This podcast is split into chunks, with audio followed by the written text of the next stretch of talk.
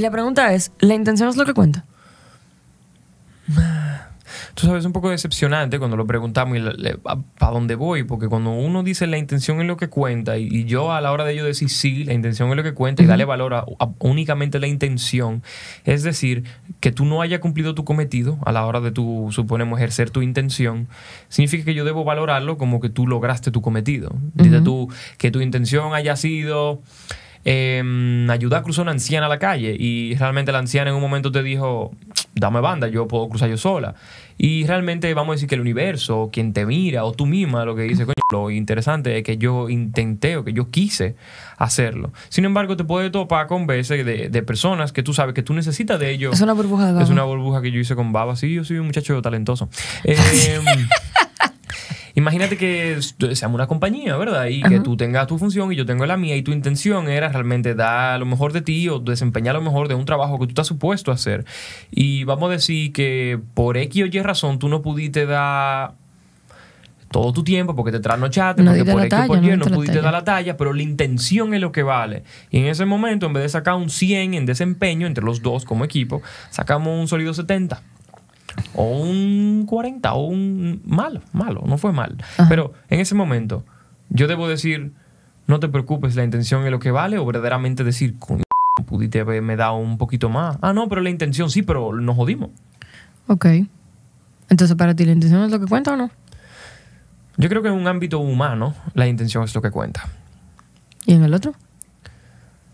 Yo creo que hay contexto en el cual yo realmente necesito que tú completes lo que tú intentas hacer o lo que tú propones hacer. En la cual si tú no lo completas yo no te puedo dar ningún mérito. Porque probablemente alguna otra persona sí lo iba a hacer. Y aquí la intención no era yo decía, ay, qué buen ser humano, ay, qué buena intención tuvo. Era realmente completar la tarea. Y si, por ejemplo, alguien te hace un regalo o un obsequio, lo que sea, algo muy bueno, muy, muy, muy bueno, y tú te enteras que su intención era mala por completo. Por ejemplo, qué sé yo, eh, alguien que te regale... Está muy bueno el ejemplo. Que alguien te regale el ticket de la loto. Y que la intención de que alguien te regale el ticket de la loto es porque sabe que te va a llevar el día porque tú te ganas la loto, porque conoce que... Vamos a decir que él simplemente me dio un ticket sabiendo que yo iba a tener que trasladarme a cambiarlo, él sabiendo que era un ticket que no era el ganador. No, porque entonces eso no fue un buen obsequio. Pero él me lo vendió como que lo era. Pero entonces ahí el problema no es la intención, el problema es que he didn't deliver anything. Imagínate que su intención era, para ver si, si, lo podemos extrapolar al mismo ejemplo, que su intención era que yo simplemente perdiera tiempo dándole seguimiento al ticket y yo perder de mi tiempo. Ok, pero te ganaste algo. Curiosamente, el ticket era el ticket ganador. Ok. Su intención era totalmente mala, era simplemente ponerme a joder con eso. Pero que necesito que el ejemplo sea que esa persona te dio algo positivo. Y si él ni, sabía que te había dado el ticket ganador, entonces no me funciona el ejemplo. Pues, ok, pues dame, un mejor, dame otro ejemplo. Imagínate que alguien te dio el ticket ganador de la loto a sabiendas de que se te puede arruinar la vida por haberte ganado la loto. sabiendo el, background que hay de la gente que se gana la lotería. ¿Ahí la intención es lo que cuenta? Sí. ¿O realmente el cometido? Bueno, en este caso, ¿cuál es el possible outcome? ¿Qué es lo probable que suceda? Que yo me gane la loto y es probable que me lleve el carajo, pero no sepa administrarme. En un caso hipotético en el cual yo no me sepa administrar, ¿verdad? Em, ¿Eso sería una buena persona o una mala persona? Yo creo que es una mala persona. Y no creo que sea una mala persona porque obviamente hay que verlo desde muchos puntos de vista, pero para ponerte un ejemplo, con un amigo que yo tengo que se llama Marcos, que lo hemos traído acá. Suponemos, Marcos muchas veces me ha dicho, loco, gracias por enseñarme Apex. Yo sabía que yo necesitaba una persona en el equipo más para jugar. Yo decía, Marcos es súper bueno en los juegos, me encantaría jugar con Marcos. Le enseño a Marcos Apex, ¿verdad? Para que juegue con nosotros, porque yo sé que él sería genial. Un día él odia el juego y un día él lo ama. Y los días que él lo ama, él dice, que ah, pero que estamos jugando Apex. Y los días que él lo odia, él me dice, maldito Giovanni, por enseñarme Apex. Okay. Entonces, mi intención era muy buena, pero realmente el outcome, ¿qué pasa los días que es malo? ¿Qué pasa conmigo? Como, oh no. Bob Esponja, pantalones cuadrados. ¿Qué pasa los días que realmente es malo? Esa es la pregunta. O sea, si en esos días Marco se siente agradecido o no contigo, ¿entiendes? Por eso yo creo que a la hora de yo contemplarlo, como cuando tú lo dijiste, yo me lo imagino en actos de pura de pura bondad humana, de pura nobleza. Es decir, cuando alguien está tratando de hacer algo por alguien o por un grupo de personas ajeno a sí mismo, principalmente cuando son tan ajenos a sí mismos que tratan de ofrecerte algo que no está dentro de su poder, y yo digo, wow, qué bonita intención de ayudarme con esto. Es como cuando, imagínate que tú tienes un hijo, que fue lo que me pasó por mi cabeza. Imagínate a mi hijo casualmente escuchándome tener problemas económicos, que son cosas que los hijos quizá no deberían estar expuestos a, pero por curiosidad, porque me escuchó en una llamada, me dijo, toma mami, y agarró y te dio 10 pesos o te dio 15 pesos, hasta una lágrima se te sale de la cara. Es una persona que tiene toda la intención del mundo de que tú no te sientas mal, pero realmente está totalmente fuera de su poder arreglar tu problema. En ese momento, para mí eso tiene la misma fuerza que una persona que tenga todo el poder del mundo de cambiarme la vida económicamente. Tuvieron la misma intención que era ayudarme y eso hay que valorarlo. Y yo creo que eso, en ese momento yo puedo decir la intención es lo que cuenta. Ok, entonces la intención es lo que cuenta cuando el resultado no es tan importante. La intención es lo que cuenta cuando no pudiésemos retarle el resultado. No, porque el resultado es importante. Lo que pasa es que, por ejemplo, al principio tú me pusiste el ejemplo de un negocio. De un negocio. Cuando el resultado de lo que se supone que es el cometido es importante en tal caso. Vamos a decir que cuando el resultado es importante, pero no sé cómo ponerlo. Entonces, pudiésemos decir que la intención es lo que cuenta mientras menos Mientras menos importante sea. Mientras menos importante sea. O vamos a juzgar nosotros o quien sea que esté juzgando. Para ti, para ti. Para mí, exacto. Por ejemplo, si para mí es muy importante comer hoy, por ejemplo, dice tú, yo tengo siete días pasando hambre, qué sé yo, cinco días pasando hambre y yo no tengo nada de comer. Y tú me dices, por ejemplo, ya, me hubiese encantado traerte comida de la casa, que no sé qué, pero no pude. Por aquí hay razón en mi cabeza yo no me a que, ay, qué lindo que me quiso traer comida. Yo me a que, men, a mí qué me importa, ¿por qué tú no la trajiste? ¿Entiendes? Es como que qué tan importante es para ti en ese momento de verdad obtener eso.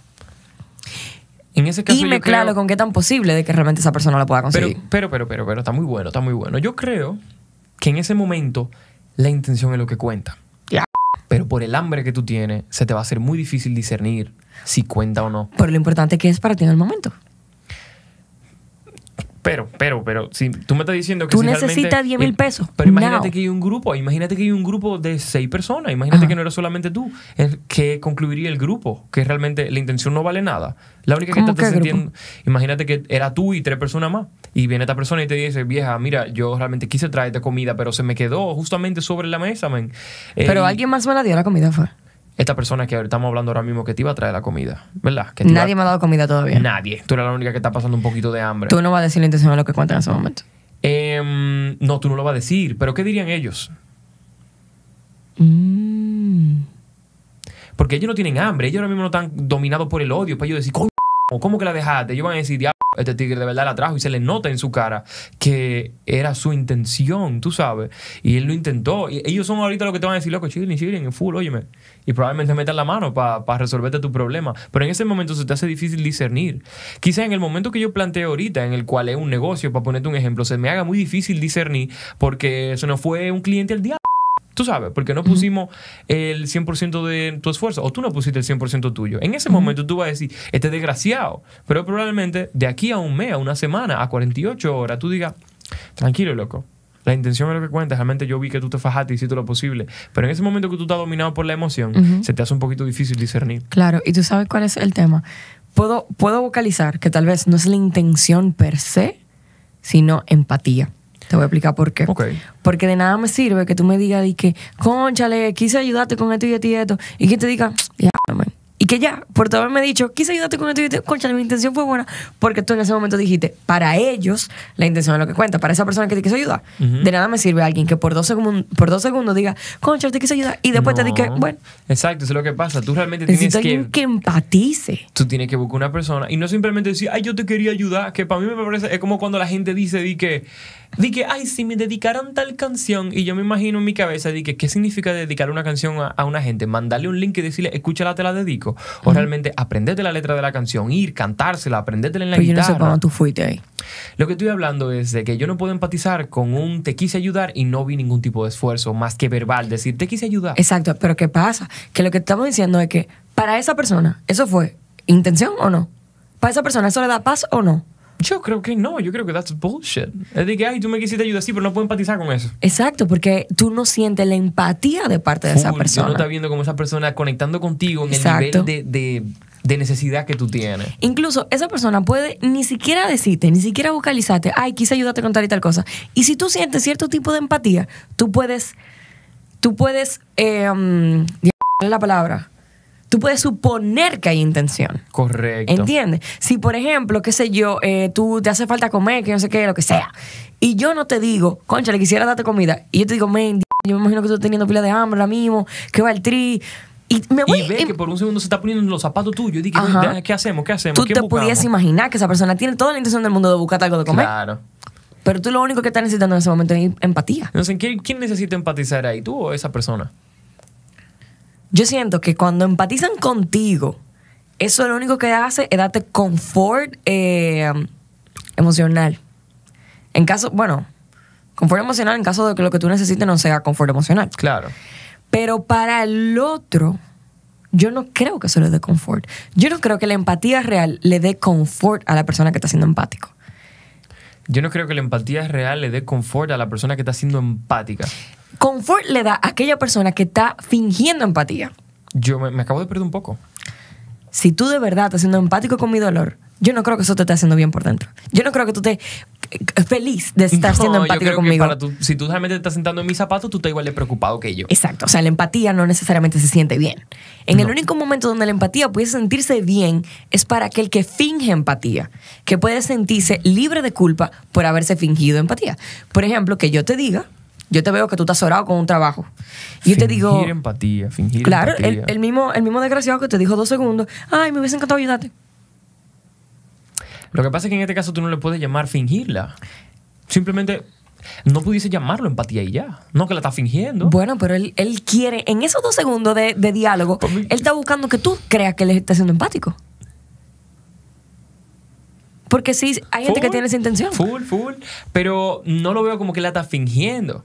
Para mí, fingir empatía sería. Para mí, fin- tampoco extraño, tampoco fundido. Para mí, fingir empatía es que tú genuinamente eh, me haga creer que tú estás siendo empático conmigo cuando genuinamente dentro de ti, en tu cabeza, en tu diálogo interno, estás diciendo, esto no me importa para nada. Y yo te digo que este tipo me está aquí matado conmigo, men. Gracias, qué bacano. Entonces, una pregunta: alguien que está fingiendo empatía y tú te la creíste. Estamos hablando de dos casos hipotéticos, ¿verdad? El caso tuyo, en el susto. Yo pensé que había alguien al lado de mí. No, pero yo, tú sabes que soy muy visual. Yo tengo un tigre para hablar de ti que te dice, ay, yo te quise ayudar con eso, ¿verdad? Pero no pude. jajaja". Ok, pues eso no es fingir empatía. No, ese tigre no está haciendo nada. Él no está haciendo ningún tipo de trabajo. él hizo un acto mediocre de, que tú creyeras que le importa. Él hizo un acto mediocrecísimo. ok, entonces fingir empatía es aquel que hace de verdad, genuinamente, que tú creas que está siendo empático. Claro, porque al fin y al cabo, para ponerte un ejemplo, sí, sí. Mira, si no se entera nadie, nada más él, yo no creo que eso sea fingido. O sea, yo no creo que deberíamos de ponerle ese nombre. Para mí, fingirlo es que realmente todo esto que pudiese traer como consecuente ser empático no te duela. Oh, that would make sense. Y realmente, te voy a decir, suponemos, eh, parte de lo que el libro Ganar Amigos e Influir sobre la persona es que, suponemos, eh, fingir empatía eh, te suma, porque realmente hace que la persona conecte contigo y tú no tienes todo este desgaste emocional. Es más fácil fi- eh, fingir empatía con extraños, suponemos, pues tú conectas con ellos de forma breve, que tú realmente esperas que algo allá afuera te importe, principalmente Sí. en estos últimos años, estos últimos tiempos. ¿Tú sientes que tú finges mucha empatía? Eh, Yo sí. Yo finjo que algunas cosas me mm, genuinamente como que me destruyan, como que genuinamente me hagan sentir mal. ¿Cómo así? Porque yo empatizo desde otro punto de vista. Yo no siento que yo finjo empatía. Yo lo que obviamente estoy, no quiero decir fingiendo, pero yo genuinamente no me estoy... Suponemos, si tú tienes hambre y yo vengo aquí y me preocupo por tu hambre, yo no voy a sentirme que se me está cayendo el mundo arriba. Tal vez entonces estamos exagerando la empatía. Tal vez la empatía real es un poco más neutra. Quizá estamos queriendo llegar con un tigre que está llorando y ponernos a llorar con él. Exacto. Que hay gente que le pasa y es normal. Sí. Pero tal vez la empatía es así de neutra. Pero yo tengo mis, mis lados negativos con la empatía también. Y es que Gladys, eso para mí está muy frío. Ok. Suponemos, em, yo soy, así como soy perceptivo, yo soy muy susceptible a las emociones positivas como a las emociones negativas. Ok. Em, entonces, suponemos, se me hace muy tedioso estar ayer ayer cuando estábamos aquí en la oficina, que yo me sentía muy, muy susceptible a los sonidos, Tú estabas como, tú estabas annoyed, eh, irritado en ese aspecto. pero tú también. No, yo no. Sí, por un segundo yo sentía que algo te estaba abrumando. Entonces, Pero cuando te mandé a que buscar el café. No, porque eso fui yo que decidí. Yo dije, voy a salir a buscar un café. Pero antes de eso, suponemos, estaban pasando como muchas cosas que por un segundo como que todo estaba un poco turbio. Ajá. Y suponemos, yo saber que tú te sientes un poco turbia me hace muy susceptible a percibir las cosas que yo sé que te van a turbar. Porque te conozco. Di- Yo te me, lo juro por mi vida. yo me sentía totalmente al revés. La única razón por la cual yo estaba pendiente de todo lo que estaba sonando es porque yo sabía que tú estabas a punto de perder la cabeza. Ah, bueno, en mi caso, a veces yo te veo porque, aunque soy muy perceptivo, yo puedo coger señales que no son. Principalmente Ajá. de personas que son difíciles de leer. Tú eres una persona difícil de leer personalmente. Hola. Sí, sí, porque por lo general, eh, suponemos, yo tiendo a ser muy tornasol, tú sabes. Yo Sí, tiendo a muy transparentar claro. muy fácil. Y en tu caso, tú puedes estar totalmente seria con una cara de machete y tapila de chilling. Porque la cara de machete puede ser tu medio. En mi caso, si yo estoy muy alegre, yo soy muy bulloso, si yo estoy en batriz, yo estoy pile callado, por poner un ejemplo. Entonces, en ese momento que yo pude interpretar como lo que algo me estaba molestando, en una yo oí como que algo como que te molestó o tú tuviste alguna reacción negativa a algo que estaba sucediendo y todo lo que te estaba sucediendo alrededor, yo dije, esto me está molestando a mí, está molestando a Gladeline y lo que está molestando a Gladeline me está molestando a mí porque la está molestando a ella. Y porque tú lo estás pensando. entonces al mismo tiempo los sonidos me tenían como entonces eh, Meliana suponemos comenzaba a explicarme algo y comenzaba a decir que y yo en mi y cabeza yo, estaba párate, dije, Giovanni está loco por salir de Sí, esa yo puerta. dije, yo me voy a volver loco aquí. Y yo me dije como que sí, déjalo que vaya. Tú necesitas buscar el café. Yo te dije. Y no era que tú necesitabas café. Yo, Yo sabía. necesitaba irme de ahí, Tú necesitabas tranquilidad. Sí, sí. Entonces, así como soy de susceptible a las emociones negativas y a las emociones abrumadoras, si yo me paso, yo no me puedo pasar un día contigo si tú tienes una actitud de mierda, porque yo la voy a absorber. Ok. Y suponemos las cosas que comienzan a pasar, que por alguna razón a ti comienzan a asquearte, a mí comienza a asquearme el hecho de que a ti te asqueen porque no deberían Pero asquearme. asquear es una palabra muy fuerte. ¿Qué cosas me asquean? es un caso hipotético en este caso. Dice que me molesta. Tú puedes ser cualquier persona, no necesariamente tú. Ya. Entonces, suponemos, yo estoy con una gente y yo siento que esta persona como que alguna cosa comienza a molestarle y yo, "Coño, pero ¿por, qué? Entonces eso comienza a molestarme a mí y todo lo que no debería molestarle comienza a molestarme a mí porque veo que le están molestando. ¿Y qué nombre le podemos poner problema. eso? Eso es empatía. Mm, Ok. no quise ponerle ese Vamos a- nombre porque no me suena. Bueno, ¿qué sucede? Eso no es empatía, loco. ¿Qué sucede? ¿Qué es empatía? Búscalo. Las empatía, no porque me lo sé de memoria, es Ajá. sincronizar Ajá. con las emociones de los demás. Pero que yo no creo que eso sean. Bueno, hay que ver. ¿Qué sucede? Esas si yo emociones. percibo, si yo puedo percibir de ti que tú te estás sintiendo de cierta forma, entonces cada vez que yo percibo que algo te molesta, cuando eso suceda, como yo sé que eso te va a molestar, a mí me molesta también. Y suponemos, si yo siento que tú tienes un mood muy pesado, con el tiempo, o sea, yo tengo una energía positiva muy fuerte, Ajá. pero con el tiempo se me comienza a pelar. Ajá. Y suponemos, yo tuve un problema los otros días con una persona con la cual soy muy cercano, que simplemente no la voy a involucrar, pero no la quiero involucrar en todos los podcasts, pero tú sabes quién es, ¿sabes quién es? Esta niña. Sí. que suponemos coincidimos un domingo y salimos el día entero. No salimos el día entero, pero comenzamos a salir, ¿verdad? Y llegó un momento que yo me di cuenta que estaba sumamente trancada, que no estaba diciendo absolutamente nada, que estaba totalmente eh, como defensiva con alguna cosa, que estaba trancada. Y yo, ¿pero por qué estamos saliendo entonces? Tú deberías estar en tu casa. Y la dejé en su casa. Ujú. Y cuando la dejé, aunque por empatía me hizo sentir muy mal sentir que esta persona pudo percibir de mí siendo yo una persona mala porque me dejó en mi casa, yo me sentí en paz conmigo. Es decir, que yo me puse primero. Esta, esta carga que viene aquí tan pesada que yo, por ser muy em, empático o perceptivo, estoy recibiendo la voz solté en banda porque vete al diablo. Pero es una eso es culpa mía. Sí. Juntate con una persona que quizá no sea tan perceptiva, eh, te evite. Pero yo lo que Tú creo absorbes que. esas emociones. Yo entiendo que eso que tú hiciste. Coño, pero yo ahora tengo calor. Yo entiendo que eso que tú hiciste está muy bien.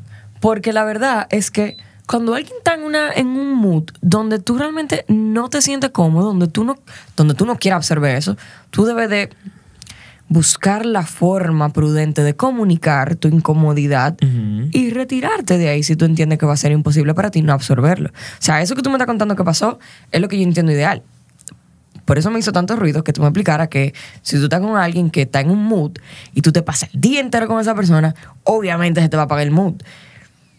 Eso yo nada más lo veo eh, posible si tú estás obligado con esa gente en el día entero. Pero después de ahí, vete. O sea, vete. Sí, pero llegamos a esta conversación sobre esas partes, ese aspecto negativo de ser una persona altamente empática. Funciona porque me considero, aunque puede estar errado en algunos momentos, una persona muy perceptiva, muy empática con esas cosas. Pero estamos hablando de un caso hipotético o de la gente que suponemos no es empática. Y tú puedes estar ahí llevándote el día. Y vamos a estar ahí el día entero sin problema. Y como agua y aceite. Eso sí es muy incómodo. Que pueden tener un mismo envase pero no se juntan y eso yo entiendo que pueden ser las, los lados positivos de ser una persona que no empatice. Ok. No sé. Yo siento como que. Yo me he dado cuenta que cuando yo no estoy empatizando con. No es que no estoy empatizando. Cuando yo tengo un mundo así como bien y estoy con alguien como que me, me roza mucho, yo lo que hago es que. ¿eh? Perdón, vi una vaina mutia ahí. Yo lo que hago es que como que bloqueo a esa gente. Es como si yo lo pudiese mutear en real life. A ti se te hace, veo que te, te has hecho mejor como... En, en, en mutear a la gente, así como. Ajá, porque tú Sí. te has puesto tu día conmigo yo jugando Apex y yo esta tipa está loca. Sí, bueno, con ese tema de la atención yo siento que soy muy buena. Como que al final del día, ¿te acuerdas que estábamos en un avión una vez? Un señ- se estaba yendo al día del avión. eh, cuando fuimos para Nueva York, que había un niño llorando por un lado, un regalo por otro. Que a veces y- pasa eso y nos vemos la cara y nos explotamos la risa Ajá, por y al lado de ti que está. había un señor leyendo. Y cuando se acabó el vuelo, tú le preguntaste, como que, señor, ¿cómo te pudo leer en todo el vuelo después del caos? Y él te dijo, la, la concentración, ¿fue que él dijo?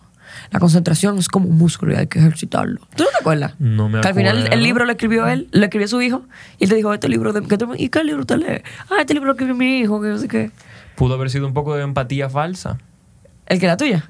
Sí. Puede ser. Puede ser que realmente no me interesara nada de eso, pero yo entiendo que la gente se siente muy cómoda cuando tú haces eso. Pero sí, cuando tú, por ejemplo, si yo, por ejemplo, estoy en un buen mood, o estoy en un mood específico, y tú tengas otro mood, y, y chocamos una vez, yo dije, bueno, ok, déjame intentar otra vez, porque son cosas que hay que hacerlas, no es como que yo me tope contigo en la calle, es que estamos trabajando. Y nos chocamos otra vez. Ya la segunda yo te dije, ok, déjame hacer el último intento. Incluso yo no sé si tú te has dado cuenta que yo vocalizo cuando ya estoy casi giving up. te digo, dije, mira, te lo voy a decir otra vez, pero si ya, si no, si tú no quieres, pues heavy, lo dejamos así mismo, pero te lo voy a decir para que no se quede en el aire, para que después no diga que no te lo dije.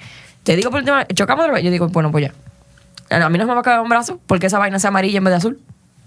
Yo siento que nosotros somos muy buenos vocalizando alguna cosa ¿En qué pensaste?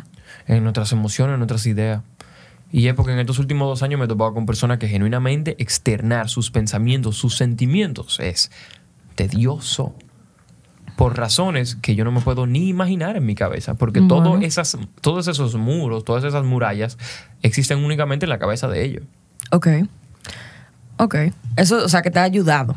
me ha ayudado a entender que no todo que el, que el- que esto esta habilidad que nosotros ejercitamos a la hora de aquí tú sabes eh, derramar todo en nuestra cabeza nuestro pensamiento y lo que sentimos sobre las cosas aquí no va a ser una norma hasta que se regule como en algún momento hablamos toda esa parte de la crianza Ok. Yo sí me he dado cuenta que personalmente tengo muy poca paciencia para la gente que no sabe comunicarse. Muy poca. Y me parece, a veces me parece como que, como que tengo que trabajar eso. Pero si tú, por ejemplo, por ejemplo, tú te estás yendo en Baltri con una vaina que yo no sé lo que es, y yo te digo, mira, vamos a trabajar mejor esto ahorita, y tú insistes, no, vamos a trabajarlo ahora, y yo te, por ejemplo, te pregunto, ok, pero ¿qué te pasa? ¿Hay algo que yo pueda hacer para ayudarte? Que yo no sé qué. Y yo te veo que no hay nada que yo te pueda preguntar, que haga que tú te sientas tal vez como más relajado porque sientes que te puede ir. No sé. Es como que yo siento que cuando otro está incómodo, yo tal vez, tal vez estoy mal, tal vez en mi cabeza. Pero yo siento que yo trato de buscarle la vuelta para que el otro llegue como a un punto más neutro donde se pueda hacer lo que se está tratando de hacer. Y que yo veo que el otro no cede. que te han votado Ay, Dios mío. Esa vaina me hace sentir eh, como, como que tú eres un. No tú, sino como quien sea que sea esa persona. sí, sí.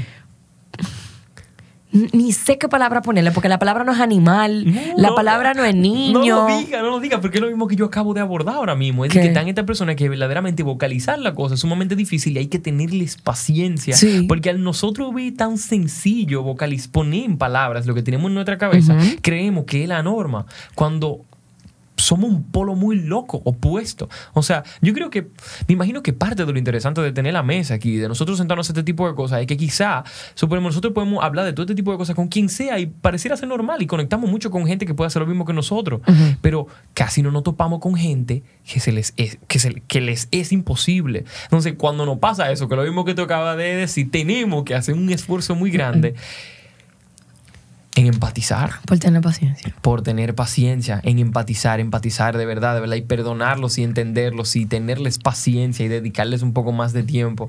Mira, eso yo lo pudiese hacer con una persona que yo quiero y que aprecio, pero con una persona con la que yo tengo que lidiar obligado. O sea, como que no tiene que ver con el cariño que te tengo, sino que hay que hacer algo aquí. No es que yo quiero estar aquí. Yo diría como Karina. ¿Eh? De verdad.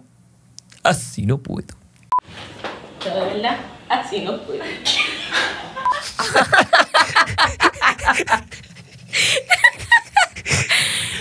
Así, yo siento que así lo estoy tomando yo. y me gusta sentirme que lo estoy tomando así. Porque de verdad que para la vaina que a mí se me han presentado, eh, eh, como que en estos últimos meses, no voy a decir ni nombre aquí, pero ha sido situaciones a las que yo te le he tenido que salir corriendo. ¿Esto va para Patreon? Yo creo que no sé todavía, no sé. Yo quisiera que salga de afuera y que sea simplemente una forma de decirle a la gente, tendremos más conversaciones como esta dentro, del, dentro de la plataforma de Patreon, porque esto, Gladeline, es lo que sucede cuando tenemos episodio tú y yo. Sí. Suponemos, nosotros no vamos en una con vaina que tú y yo no vamos en una. Y a veces cuando traemos un invitado, suponemos, hay gente con la que no podemos ir en una. Con Diego no podemos ir en una casi siempre. Hay gente muy específica, Diego, Exacto, Tess, con. Tess. Pero hay invitados que lo más que podemos hacer es abordar los temas que ellos dominan. Ujú. Pero irse en una con las cosas, bueno, esperemos que sea algo que puedan disfrutar las personas que nos siguen y nos quieren mucho, como nosotros a ustedes. Lo agarro y lo exploto en el piso. Sí, dale. Yo le voy a coger la llamada a mami. Sí, dale, dale. Bueno, damas y caballeros y personas que nos escuchan desde la plataforma que sea, este episodio no sé si lo vamos a subir en YouTube o en Patreon. Ustedes nos dicen después de que se haya subido. Le mandamos un beso y un abrazo, un beso en la boca, bien grande. Y mm, nada más, nada más que agregar. Este fue el episodio más reciente, deliciosísimo, como el pan con chocolate Sí. recién horneado, eh, de la mesa. Siento que se me está haciendo difícil sentir. Suponemos, ese tipo de cosas uno cae, yo personalmente suponemos, yo quizá acostumbro o no acostumbro, más por, por aburrimiento. Porque tú quieres sentir algo, sentirte entretenido, embullate con lo que sea. Em, pero ahora no sé qué realmente hacer que me genere mucho estímulo, porque suponemos, las cosas que me apasionan y ese tipo de cosas las ejerzo y vengo y trabajo y hago mi foto y le edito y aperísimo, pero después tengo mucho tiempo en mi día en la cual debo aprender a sentirme tranquilo, no recibiendo ningún tipo de estímulo. Yo había leído de eso